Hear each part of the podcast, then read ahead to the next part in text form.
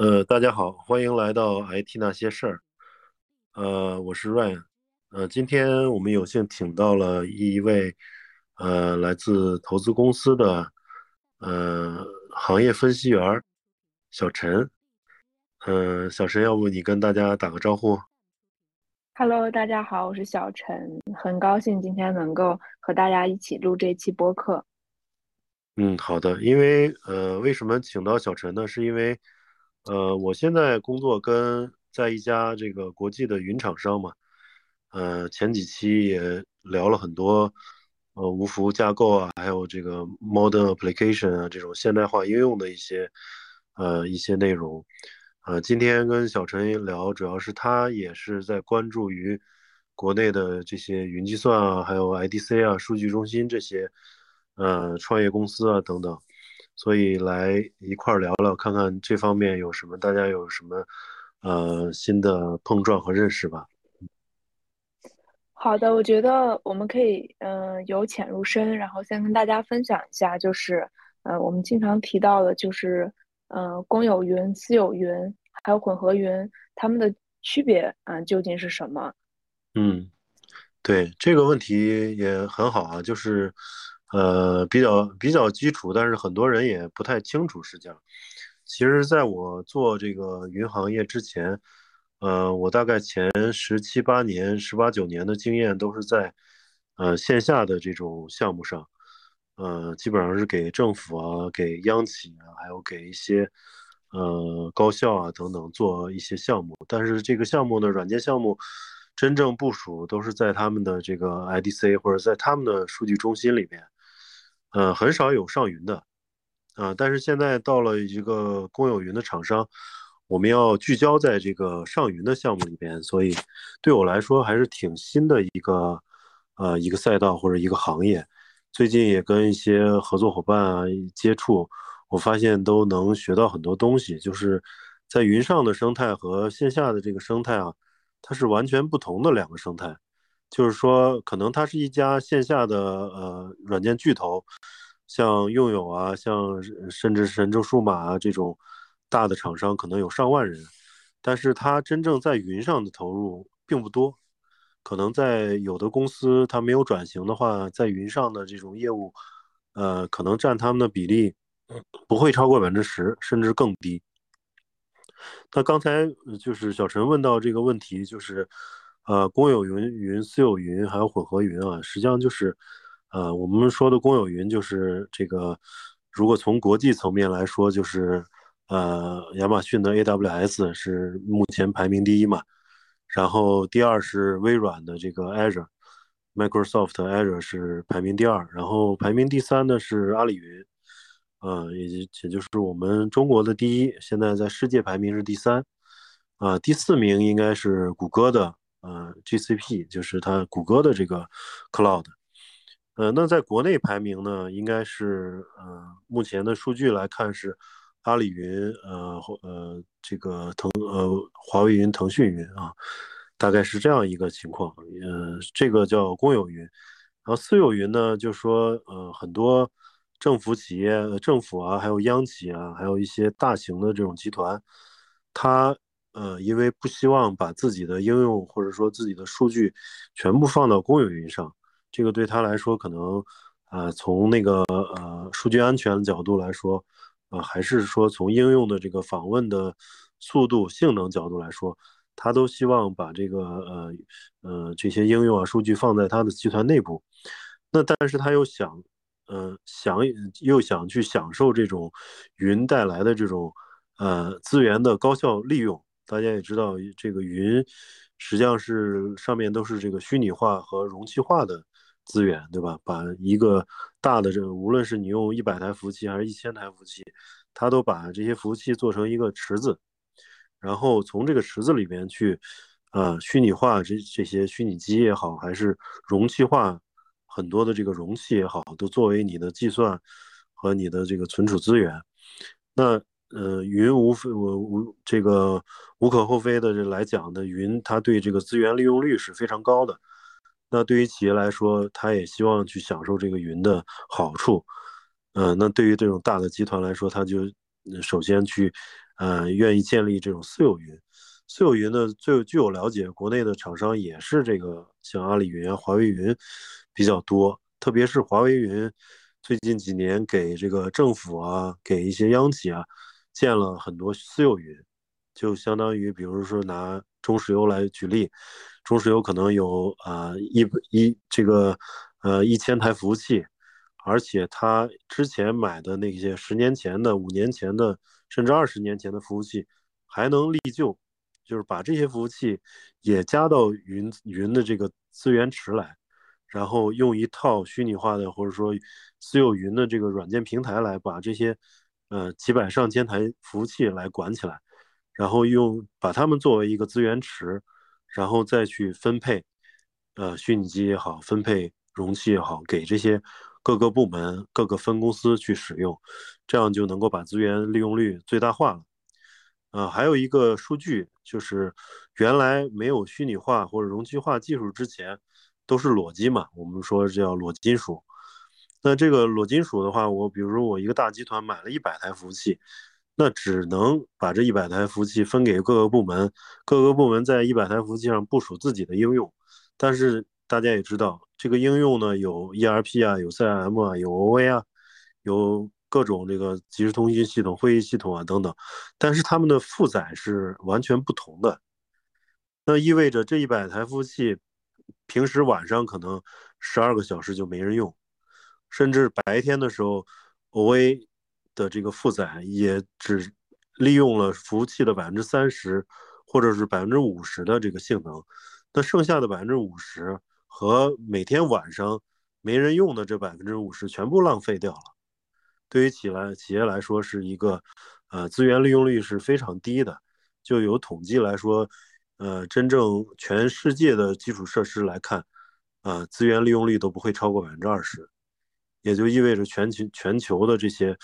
呃，生产出来的服务器，无论是在政府、在企业、在互联网公司、在各种这个，呃，各种这个这个企业里，总体的利用率它不会超过百分之二十，有百分之八十都浪费掉了。那通过这个云计算这种方式，就能够更多、更好的利用。就是我可以把一台裸服务器，呃，虚拟出呃十个、二十个这个虚拟机，然后部署不同的应用。那即使这些应用的负载有高有低，但是它们平均起来，总体来讲能把这个服务器打到百分之，比如说七八十的啊利用率。这样的话，对企业来说，呃，很节省成本。那么混合云呢，就是公有云和私有云的一个结合。就有些企业来说，他又想有些对外服务的，比如政府，它要做一些呃对外服务的网站，像我们现在也有电子政务嘛，上网申请个什么什么，这个这申请个身份证啊，或者说上网去，包括这个我们的健康码啊，这都是属于 to C 的应用嘛。那这些应用也是政府来运营，但是呢。它是一个公网的服务，这种应用就适合部署在公有云上。那像企业内部用的那些呃办公啊、OA 啊，像一些啊数据相关系统啊、ERP 啊、CRM 啊这些系统，完全的用户都在企业内部，那就适合在私有云上部署。那私有云和公有云打通之后，形成一个混合云，企业就能够根据它的这个不同应用的。特点来去，啊分这个来去部署它的应用，来把企业内部的这个负载，呃合理的安排在，呃这个混合云上，啊这就是公有云、私有云和混合云的概念。嗯，能能听明白吗？能听明白，能听明白。也感谢，嗯，也感谢 Ryan 刚才的解释哈。其实是这样，就是在我们看一下数据的话，就是国内的话，从嗯今年的 H 二看的话，还是公有云赛道是与阿嗯以这个阿里云、包括华为、腾讯云、百度云呃为主，他们四大巨头基本上占据了呃国内将近八成的这个云服务的市场份额。但是，嗯，有一个疑问，就是说，比如说在下半年开始，随着这个信创，包括一些，嗯，政务云这个市场规模的扩大，嗯，会不会说这些，嗯，云厂商，嗯向后退一步，反而是运营商的公有云会在未来占据更大的市场规模。因为我们都知道，很多这种政务云的招标，它会比较呃偏向于就是有这种央企国资背景的这种呃运营商的公有云。不知道这一块的话，，Ryan 怎么看？对你说的这个，我也观察到了，就是因为我也在那个微信上关注了那个叫“云头条”那个公众号嘛，他会把国内的这个云计算行业的呃招标这个中标信息都及时的发布出来。我也发现最近就好几个省的这种政务云，呃中标的都是嗯不是我们所谓的这个呃传统的这个这个厂商了啊。都是一些，呃，一些这个，呃，这个，呃，通就是这个这个运营商的这些公司啊，包括，呃，这个中国电信啊，中国联通啊，是吧？还有中国移动哈，都是都是都是有这个这方面的。呃，政务云呢，目前我了解是有呃几类四类主导的厂商哈，它有这个，呃，一个是。呃，像浪潮云啊、曙光云、华为云，这都是传统的。你像浪潮、曙光，它本身就是服务器老牌的服务器厂商嘛，他自己做云，他就有一个得天独厚的这个资源。因为云大家也知道，底层要依托于数量众多的这种基础设施，特别是服务器。那这个浪潮、曙光、华为，实际上就是传统的 IT。基础设施厂商，他们自己出服务器生产的服务器，然后构建这种 IDC，然后就能够去上面再部署自己的这个虚拟化或者是云平台，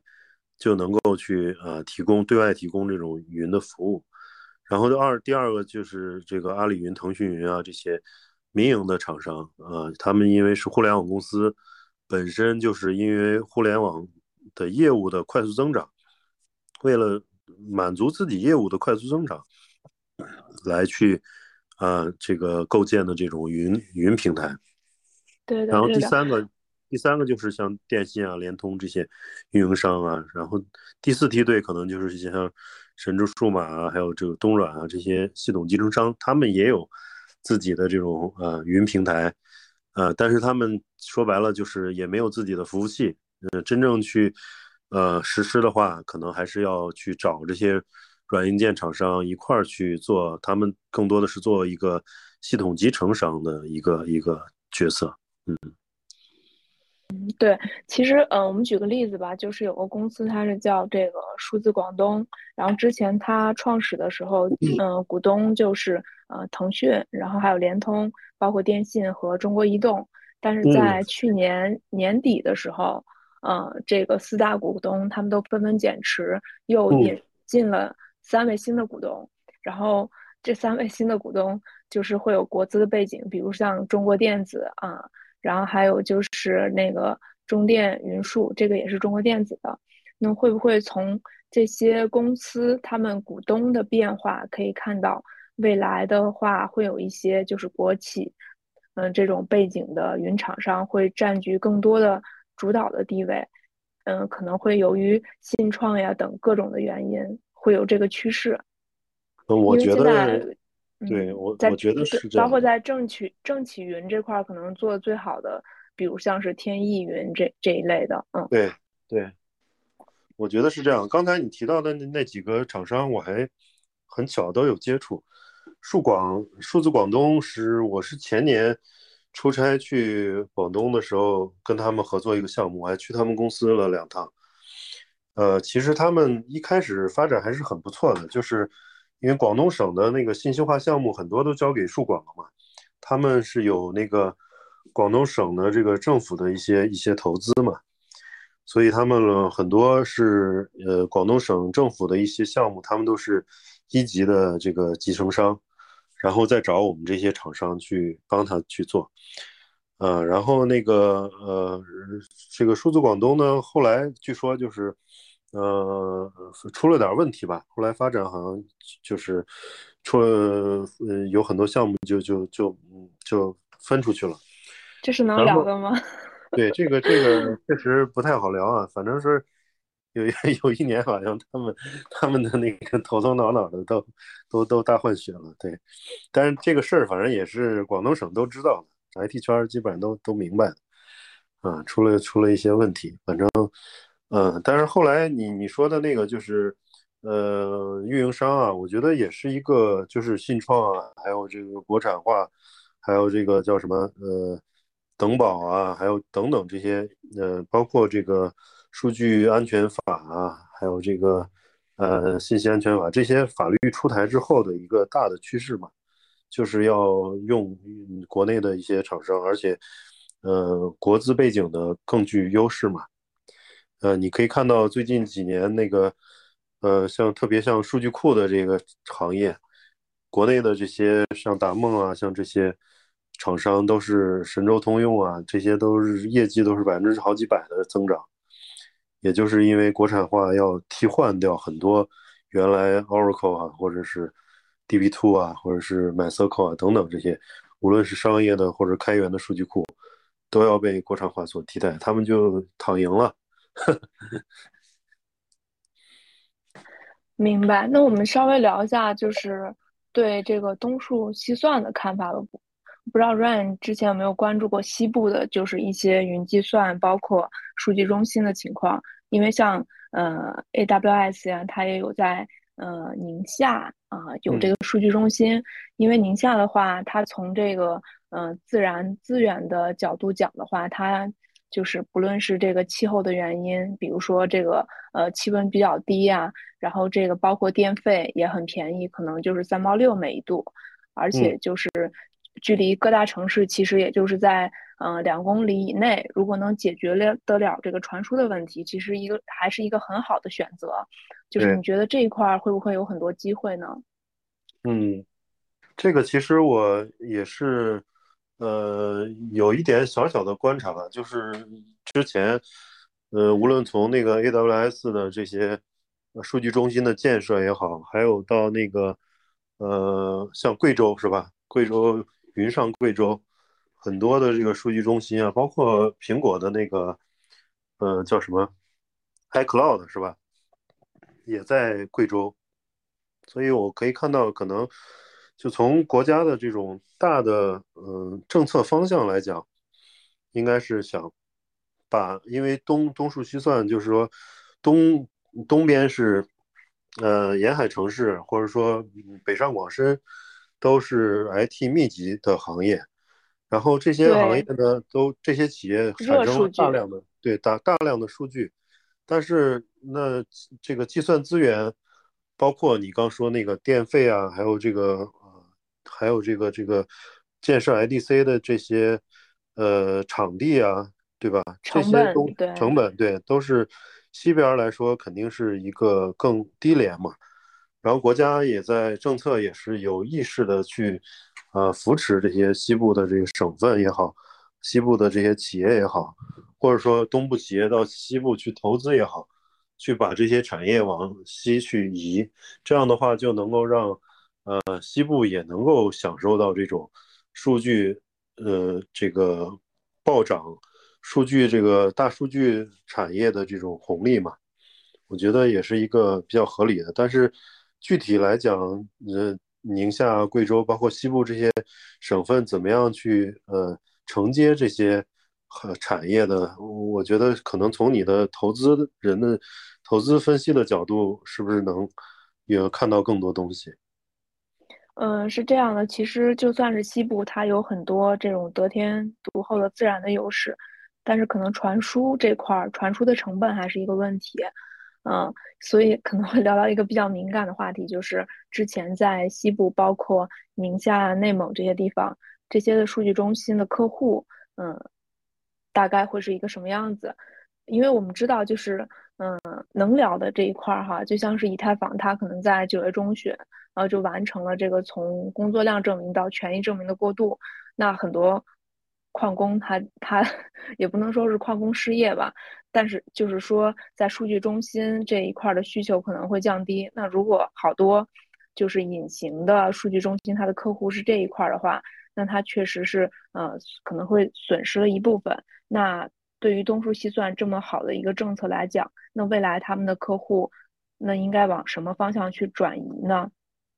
那比如说像是一些互联网或者是金融的客户，那互联网的客户，那很多互联网大厂它其实是在全国甚至是嗯全球，有些是往东南亚布局，它会有自己的数据中心。那到底什么样的企业会去西部呃去布局？这倒是是一个问题。嗯，对，是这样的，我也看到了。其实从近几年来看，国内对那个这些呃，无论是区块链啊，还有这个呃虚拟币啊这些资产，对，都是管控还是比较严的。包括现在新兴的这个 Web 三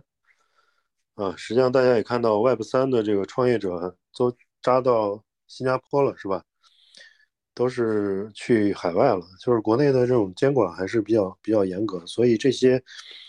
呃，不太受待见的，或者说监管比较严格的这些行业，好像嗯，这个慢慢的都包括你说那矿工啊，这些慢慢都在都在减少或者取缔，那么这一部分肯定也原来也是一个数据中心的一个使用的大头嘛，他们都。就是向海外走了，呃，国内的这些需求肯定会受到一些影响。但是我觉得从大面上角度来看，就国内的这无论是呃政政府还是企业，呃还是这些呃互联网公司，呃它的需求还在。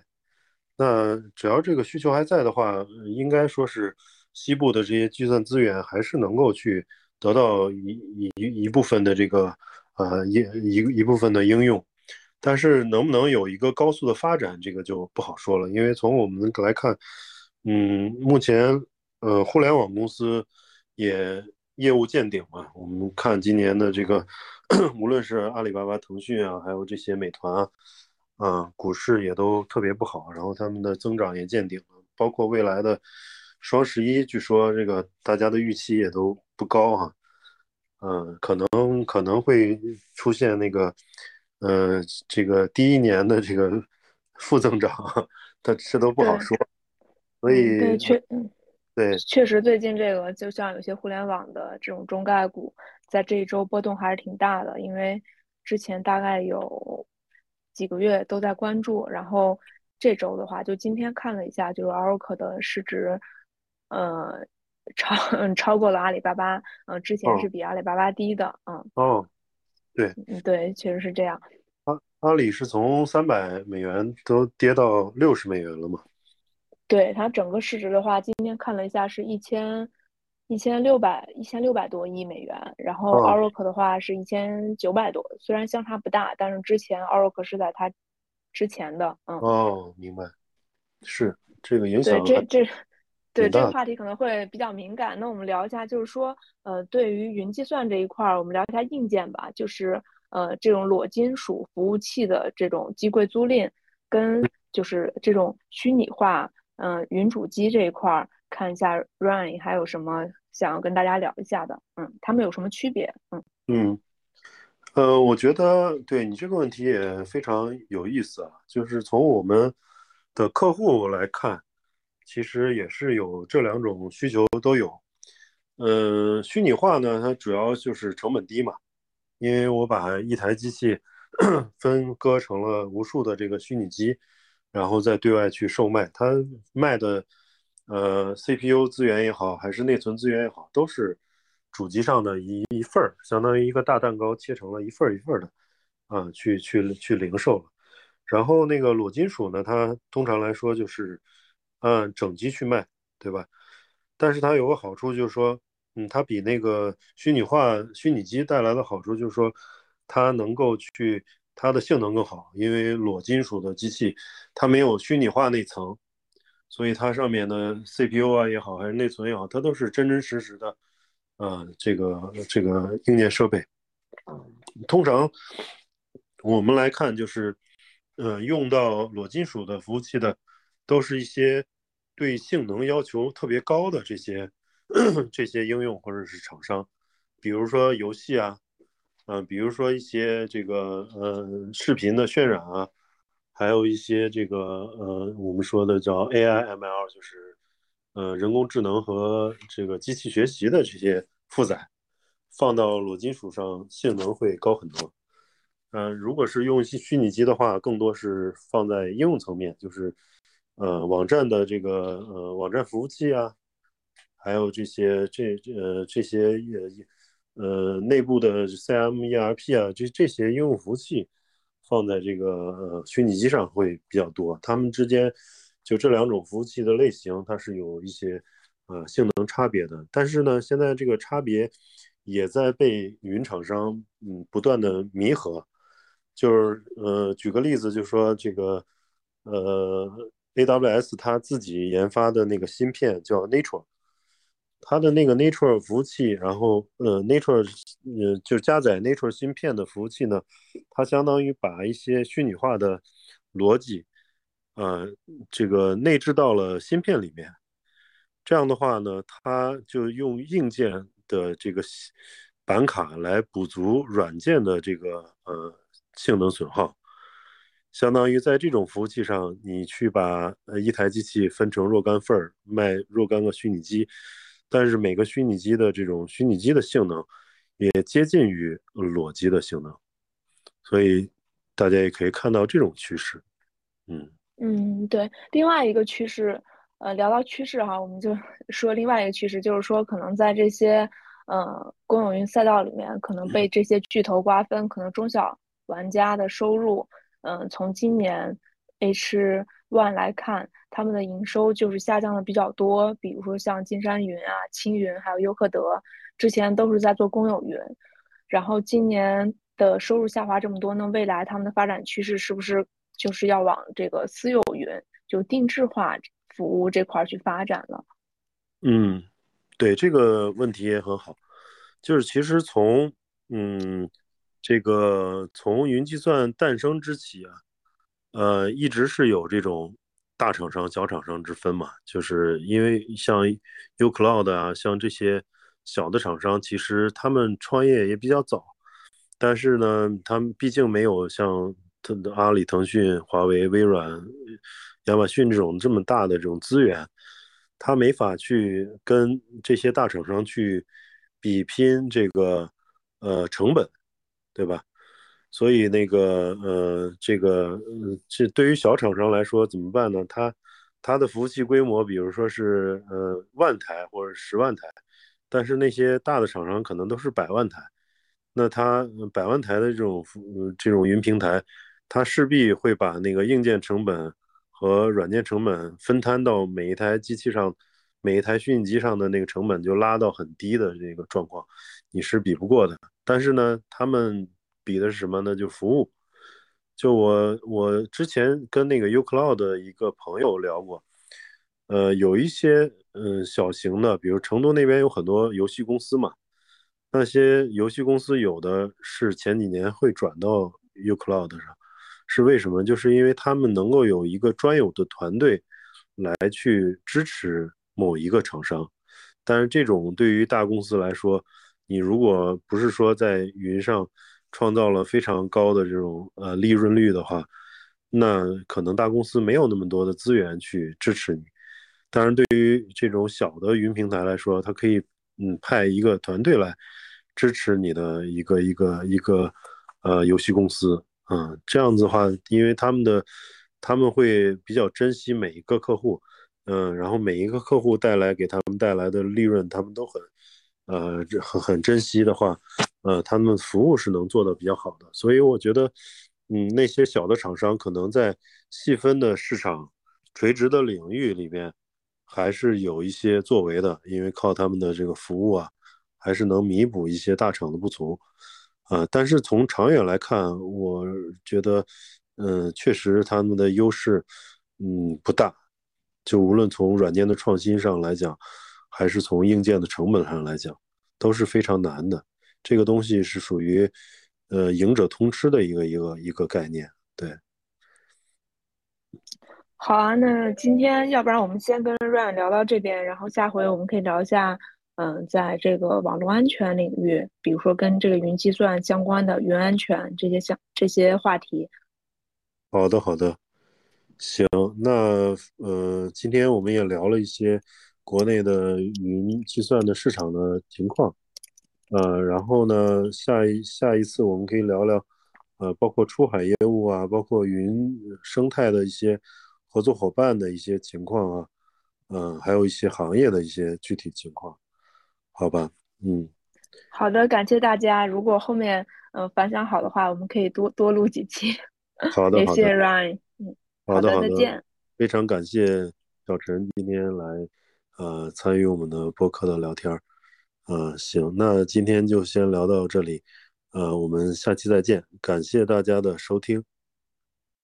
拜拜，拜拜。拜拜。